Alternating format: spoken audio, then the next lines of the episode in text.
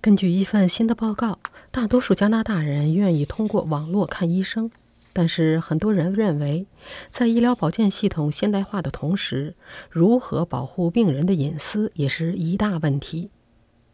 加拿大医学协会最近发布了一份名为《医疗保健的未来》的报告，重点放在人们对医疗保健新技术的看法，例如虚拟就诊和机器人辅助进行手术。加拿大医学协会的主席吉吉·奥斯勒医生说：“医疗保健系统现在仍然依赖早已过时的寻呼机和传真机，我们的系统需要升级，与网络相接。”他说：“现在是医疗保健系统现代化的时候了，医生已经做好准备，患者也已经做好了准备。”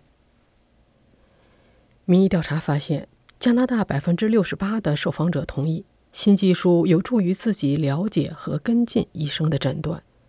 百分之六十三的人认为技术正在改善自己的医疗保健护理。上述报告的作者表示。新技术在过去十五年中，给我们生活的诸多方面带来迅速改进，今后带来更多的改进不会让人意外。尽管受访者总体上对引入新技术表示乐观，但也有一些担忧。百分之七十三的受访者认为虚拟护理将会改善医疗保健服务，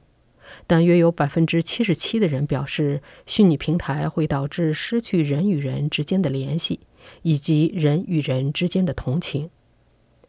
有一半的受访者说，虚拟护理是向正确方向迈出的一步，但百分之七十一的人担心这会使他们的个人隐私受到威胁，而且会为私人医疗保健打开大门。奥德·莫图斯基是蒙特利尔大学医院研究中心的研究人员，专门研究病人护理的电子病历和工具。他说：“人们担心谁能看到自己的健康数据，以及怎样处理这些数据。”他一点不感到惊讶。他在一封电子邮件中说：“加拿大有很多工作要做，来增加公众信任，确保网上就医的益处不会被其风险所抵消。”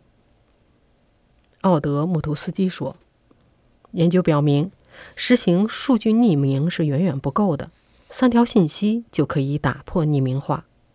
他接着说：“保护公民必须采取保障措施。首先要了解并决定谁有权使用这些数据，使用哪些数据，以及公民拥有从系统中退出、删除个人数据的权利。”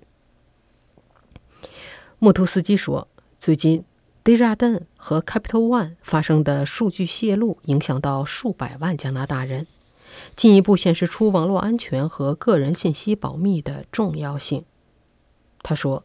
对于敏感的医疗保健数据来说，更是如此。对医生来说，保护患者信息的隐私始终是一个首要任务。”加拿大广播公司报道说，目前已经有大约百分之一的加拿大人在使用虚拟护理师服务，以及在网上和医生进行咨询。